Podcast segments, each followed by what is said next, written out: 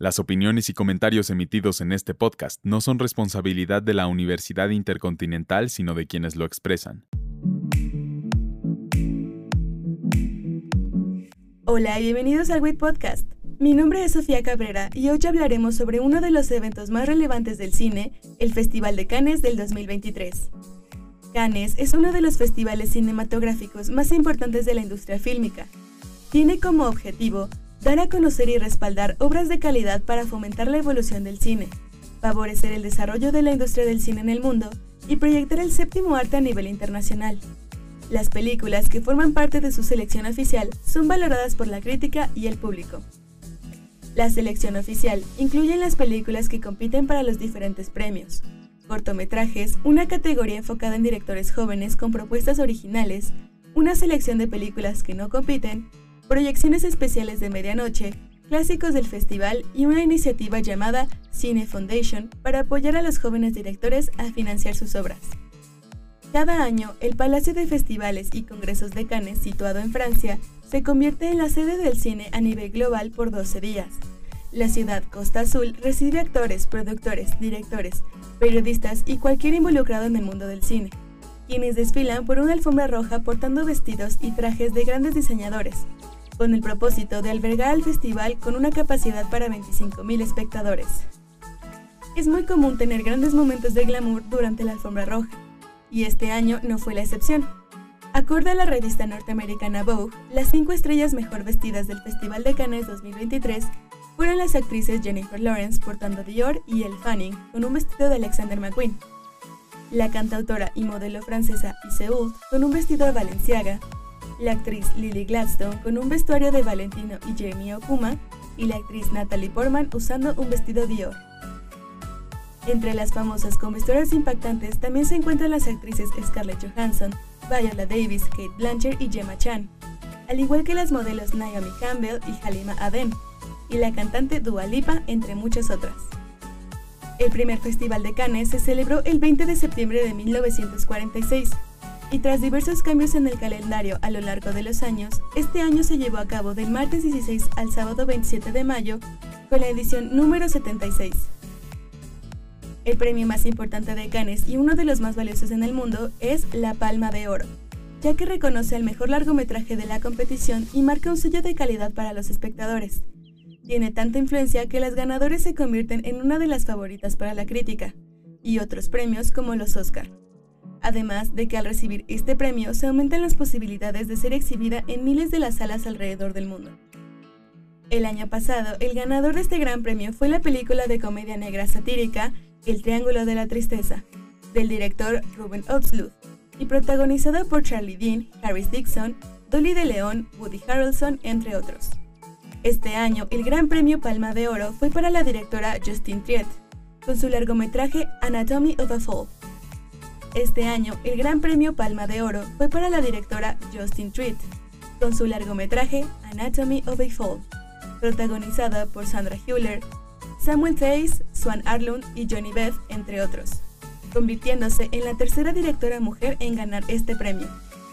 Anatomy of a Fall es un thriller judicial que usa el misterio para criticar a una pareja moderna.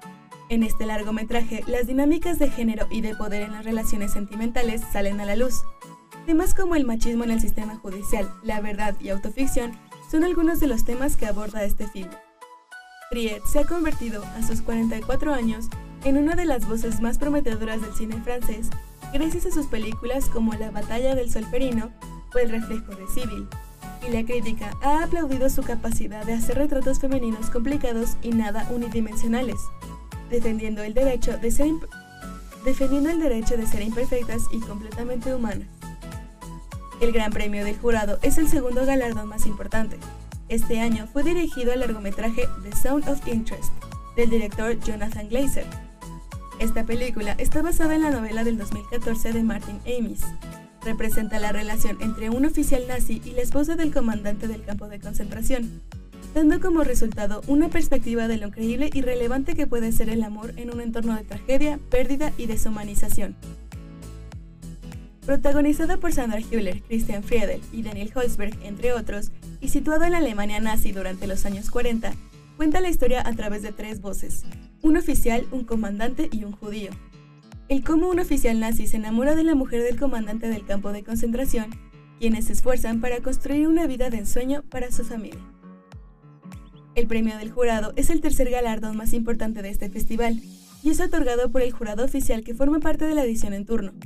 Este año los jueces fueron Robert Oslut, director sueco, Mariam Toussani, directora y guionista marroquí, Denis Menochet, un actor francés, Runga Nonioni, directora y guionista zambiana, Brie Larson, actriz, directora y productora estadounidense, Paul Dano, actor, guionista y productor estadounidense, Atik Rahimi, guionista y director afgano, Damien Sifron, director y guionista argentino, y Julia Ducunau, directora y guionista francesa.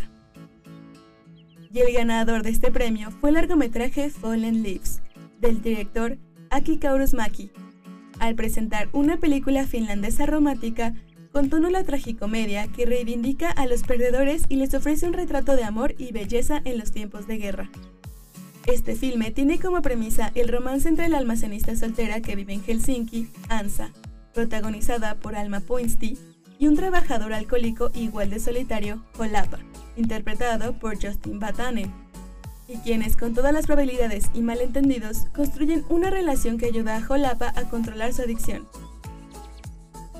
Entre las películas seleccionadas para este festival, otro largometraje ovacionado fue May December del director Todd Haynes, protagonizada por Natalie Portman, Julianne Moore, Charles Melton y Corey Michael Smith, entre otros. Cuenta la historia del rodaje de una película sobre el mediático romance que escandalizó al país entre Gracie Atherno Yu y su esposo Joe, y cómo la actriz Elizabeth Berry pasa tiempo con la familia para entender mejor a Gracie, a quien interpretará en la película, provocando que la dinámica familiar se deshaga bajo la presión de la mirada exterior. Este filme recibió una ovación de 8 minutos y una calificación de 7.1 en la base de datos de películas de Internet, mejor conocido como el EMDB por sus siglas en inglés. Otra de las películas más ovacionadas de Cannes fue Firebrand, cinta protagonizada por Jude Law y Alicia Vikander, la cual narra la historia de Catherine Parr, la sexta y última esposa de Enrique VIII, quien fue elegida como regente mientras el rey emprendía su última campaña por Francia. El largometraje obtuvo aplausos por 8 minutos y una calificación de 6.5 en el IMDb. Una de las cintas más esperadas del festival y de las más aclamadas por el público y la crítica fue Killers of the Flower Moon, con una ovación de 8 minutos y una calificación casi perfecta de 9.8 por el IMDb. El filme del cineasta Martin Scorsese está inspirado en hechos reales y resalta los crímenes cometidos contra la comunidad Osage, quienes durante los años 20, miembros de esta nación indígena americana, fueron desapareciendo y siendo asesinados poco a poco, lo que se convirtió en uno de los primeros casos investigados por la Oficina Federal de Investigaciones, FBI. No hay duda sobre la importancia de este festival y el impacto que tiene y seguirá teniendo sobre la industria cinematográfica. Se espera que todos los largometrajes presentados en el evento lleguen alrededor del mundo y los espectadores puedan disfrutar de las grandes obras de los mejores cineastas del mundo. Muchas gracias por escuchar este capítulo. Les recordamos que este es un proyecto institucional de la Universidad Intercontinental por parte de la Licenciatura en Comunicación Digital y a cargo del profesor Gerardo Gómez Ríos.